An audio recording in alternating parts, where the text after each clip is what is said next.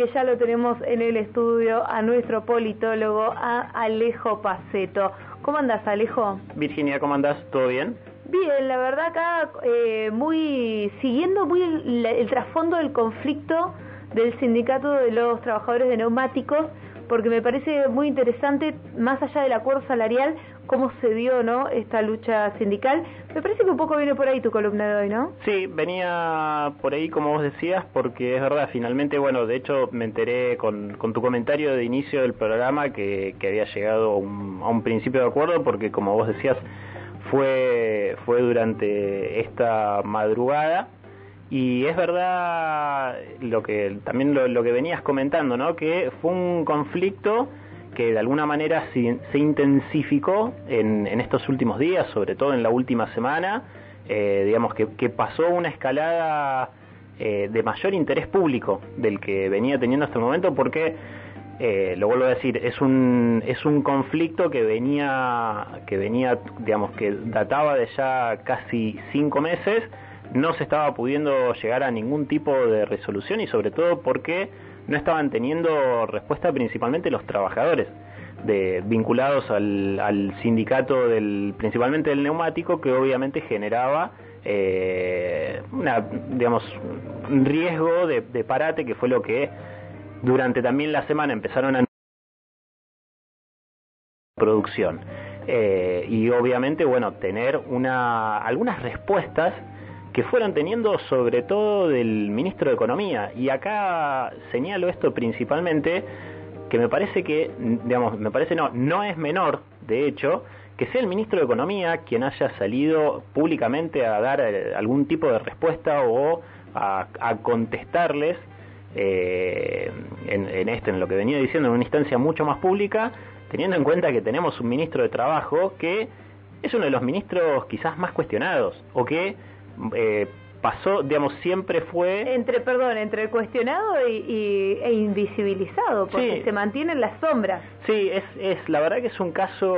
Moroni, ¿no? sí, sí, sí, el ministro Moroni, la verdad que es un caso interesante de, de superviviente, ¿no? En todo lo que va de la gestión de Alberto Fernández, que ha tenido varios cambios en su gabinete desde que comenzó el gobierno. No vamos a detenernos en esta columna a pensar quiénes son los que se fueron, quiénes son los que quedaron, quiénes son los que ingresaron, pero un ministro de Trabajo, como vos decís, casi inexistente. O sea, Moroni no, no, no ha hecho, digamos, y es una cartera, la de trabajo, eh, que ha sufrido sus golpes el mundo del trabajo desde que inició la gestión de, Alberto Fernández, casi directamente con lo que ¿No ha hecho o ha dejado hacer en realidad desde su omisión? Bueno, eso también es una decisión, por supuesto, ¿no? Eh, la, omisión de hacer algo es una decisión política eh, y, y, claramente hay una decisión política de Moroni de pasar, de sobrevivir, de resistir. No se entiende sinceramente cómo todavía esto es un ministro que, que, sigue estando con todo lo que, como decía recién, eh, pasó en el mundo del trabajo, cómo se vio afectado, digamos, la realidad de las y los trabajadores, bueno, no solo en el país, sino a nivel mundial, y como un ministro que no tiene presencia, o sea, creo que si lo nombramos, si salimos a la calle y preguntamos quién es el ministro de Trabajo, casi nadie lo debe conocer, y quienes lo conocen, quienes lo conocemos, eh, debe ser unánime eh, este sentimiento de decir cómo puede ser que todavía resista. Bueno, Moroni sigue, sigue resistiendo, eh, desconocemos las razones, pero es un ministro que sigue hoy en pie, pero como, como decía también al, unos segundos atrás, bueno, fue, fue Sergio Massa quien salió a, a tratar de tener alguna respuesta oficial frente a este conflicto que también bastante particular, ¿no? Porque eh, creo que fue el lunes o martes o los primeros días de, en los primeros días de esta semana, eh, en una conferencia indicando que si no se llegaba a algún tipo de resolución de este conflicto, ¿qué iba a hacer? Iba a abrir las importaciones. Eh, que es algo que uno a priori también diría, pero como un gobierno peronista, un gobierno progresista proponiendo abrir las importaciones, eh, tratando de, de digamos, de atacando de alguna manera directamente a, los trabajadores, ¿no? A lo que estaban reclamando, eh, desoyendo cuáles eran sus, sus, propuestas y sus necesidades, sus demandas. en lo que, lo vuelvo a repetir, un conflicto que ya lleva cinco meses y que no es un rubro tampoco menor, obviamente el de, digamos, el del, eh, perdón, el del, el del neumático, eh, me, me, perdí un toque en el hilo de lo que iba a decir. No, iba, quería con esto, digo, recomendar a quienes quizás eh, no saben. Venías con el eh, Sergio Massa eh, haciendo una declaración que iba justamente a frenar un, el reclamo, digamos, de un grupo de trabajadores. Sí, sí, buscando esto, de alguna manera eh, desarticular lo que tenía que ver con las demandas de los trabajadores. Eh, lo que iba a decir es que eh, creo que muchos, o muchas en general, no sabemos o no somos conscientes de lo que implica las condiciones de trabajo. De, digamos, y, en esto las demandas que llevan adelante eh, los trabajadores que más allá de lo que tiene que ver con el salario en sí, eh, es interesante por ahí interiorizarse un poco en eh, cómo es la dinámica de trabajo que se da en, estas empresas, en estas fábricas que están ligadas al sector automotriz y sobre todo al neumático. Entonces, esto también lo, lo, quiero decir con que obviamente se trató, como se trata en otras ocasiones, de demonizar a quienes llevan adelante estas demandas, porque obviamente hay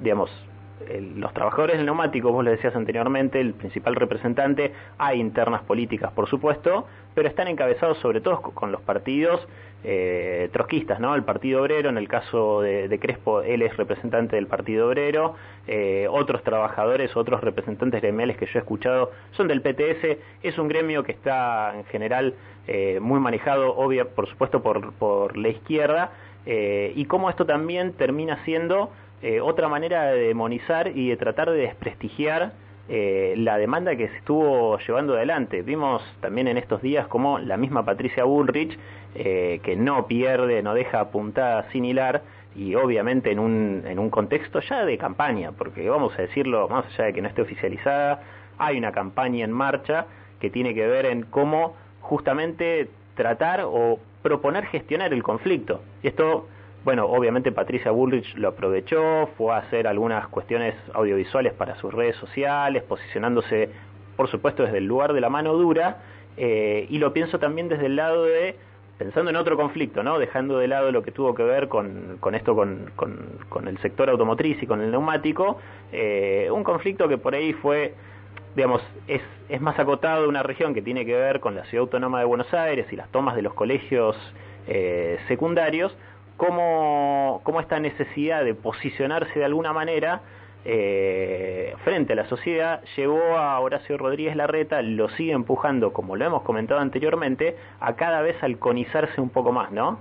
Eh, digo, por, por esto que ha, ha propuesto de que los chicos sean, perdón, que los padres sean los que paguen las multas por las tomas que se estaban haciendo, ha mandado a la policía de la, de la ciudad, digamos, a, apretar de alguna manera a estos chicos, no solo en las, escuelas, claro, sino en las casas. Entonces, eh, estamos eh, viviendo, estamos empezando a vivir eh, unos meses que yo creo que van a ser bastante conflictivos, ¿no? Y que, por supuesto, tienen que ver con la situación en general del país, no solo social, sino sobre todo económica. O sea, fueron en estos días los datos el, digamos, la última actualización de, los datos de la inflación, también se conocieron públicamente los datos del INDEC. Bueno, sí, sí, para, para agregar, eh, por ejemplo, ayer se publicaron los índices de suba de los salarios de los trabajadores privados en julio fue el 5,5% contra el 7,4% de la inflación. Sí, para dar Un, ejemplo nomás. Sí, sí, está, está muy desfasado en general todo lo que tiene que ver de los salarios con la inflación. Digo, hay un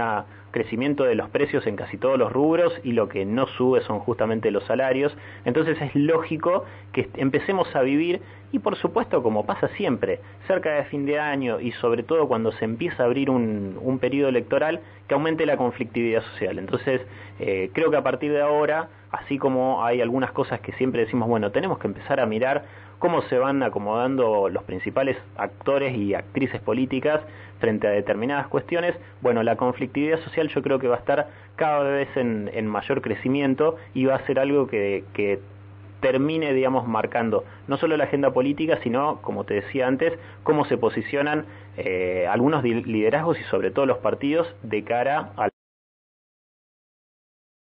que están jugando las organizaciones sociales, ¿no? Porque eh, lo interesante por ahí es lo que estás marcando recién, que siempre vemos en las organizaciones sociales la conflictividad porque son las que nuclean a la población más vulnerable del país, ¿no?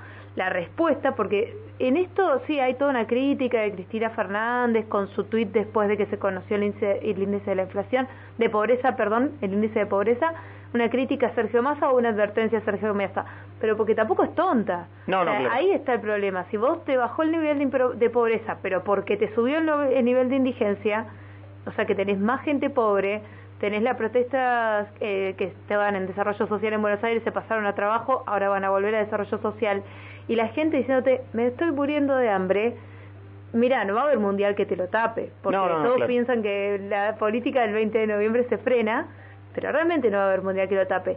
Y en este caso lo que se suma a la conflictividad ya conocida en las organizaciones sociales es esta conflictividad de los trabajadores, sí, activos. Me parece que ahí es donde se suma, ¿no? El, ese, ese aporte más fuerte de cómo se puede llegar a escalar, digamos, este conflicto si no hay una resolución de base. No sé si este bono que están por anunciar supuestamente eh, ahí comandado por Sergio Massa para la gente indigente, llegará a, cubrir un poco esa demanda. Yo la verdad que no lo creo porque si, si, si vemos los datos de la economía, algo en lo que yo no voy a profundizar porque no me corresponde, digamos, pero eh, van a ir cada vez en mayor aumento, yo creo que el bono va a quedar actual, eh, digamos, casi automáticamente desactualizado o atrasado, al, digamos, cuando, sal, cuando salga el bono automáticamente ya va a quedar desactualizado. Y no quiero dejar de mencionar esto que vos eh, trajiste a colación recién que me había olvidado que tenía que ver con eh, la medida de aceite que le hizo la vicepresidenta al ministro de Economía, porque venía habiendo una luna de miel eh, entre la vicepresidenta y el ministro de Economía. Eh, bueno, se, se, habla siempre de estos como primeros 100 días de gestión, se suele hablar de los primeros 100 días de gestión, para, el presidente. Bueno, venía siendo como estos primeros 100 días de gestión, en este caso para el nuevo ministro de Economía, con todo lo que implicó, con todo lo que hablamos, y había una luna de miel entre él y la vicepresidenta que también fue... Eh, bueno, se corrió el eje, por supuesto, con el intento de magnicidio de la vicepresidenta. Bueno, pasó eso y la vicepresidenta dice, mira, eh, guarda, tranca, porque, eh, digamos, no podés estar tampoco eh, proponiendo abrir las importaciones o, proponer una medida de ese calibre cuando se supone que nosotros representamos de alguna manera la clase trabajadora y en un contexto en el cual, como venimos diciendo, cada vez va a seguir aumentando los precios en general, los salarios van a seguir eh, atrasados y no podemos permitir mayor fuga de votos, sobre todo de centro izquierda, que es quienes más eh, van a terminar saliendo de alguna manera a la calle si es necesario en un contexto eh, de, mayor conflictividad social, ¿no? Llegaste al punto que te quería preguntar porque vengo escuchando algunos análisis desde ayer y antes de ayer que aseguran que se rompió el acuerdo electoral por el cual se había votado al frente de todos. ¿Llegamos a ese punto? ¿Se rompió? No sé, no quiero decirlo, no quiero, digamos, declarar que ya se rompió, pero evidentemente hay un acuerdo electoral que viene, de, digamos, hay un acuerdo político eh, que, como vos decís, llevó adelante este frente electoral que ya viene de, resquebrajadas desde hace mucho, ¿no? Eh, sí, pero me refiero más a los votantes, eh, por eso digo acuerdo ah. electoral, o sea, yo, vos, eh, fulanito, fulanita, votaron al frente de todos porque se habían prometido ciertas cosas y hoy se ven que no se cumplen y ya no hay esperanza de que se vayan a cumplir. Eso es lo que vengo escuchando, digamos, de algunos análisis. No, no sé si del todo se rompió ya e-, ese acuerdo con el electorado eh, y creo que no se va a romper nunca, eh, digamos, creo que hay un, eh, bueno, se sabe, ¿no? Hay, hay un descontento generalizado, hay una frustración generalizada y hay un desencanto eh, sobre lo que terminó siendo el frente de todos, pero cuando sea el momento de votar, un porcentaje muy grande de ese electorado, si lo que tiene del otro lado es lo que, digamos, es la oposición, yo creo que, bueno, va, va a seguir votando a quien sea que represente de alguna manera al frente de todos. Igual nos estamos adelantando un montón porque vamos a tener que, digo, como siempre digo, ver qué termina pasando en las próximas semanas y en los próximos meses. Yo no quiero darlo por roto ahora. pero bueno, la política es hiperdinámica va a seguir ahí entonces ese hilo conductor para el análisis. Alejo, muchas gracias por tu columna. Te invito a quedarte, ¿querés? Dale, Hasta me final del programa. Genial. Igual vamos a aprovechar ahora que es el cierre formal de la columna, como corresponde, para que le cuentes a la gente cómo se comunica con vos. Eh, puede ser por Twitter, arroba el Colorau, con un final. Adivinen si es Colorado. Después le vamos a poner una foto en las redes sociales por si no lo conocen. Bueno, se queda con nosotros entonces hasta este el final de Voz a Diario, nuestro politólogo Alejo Paceto. ¿Ustedes se quedan también? Hasta las nueve hay más Voz a Diario.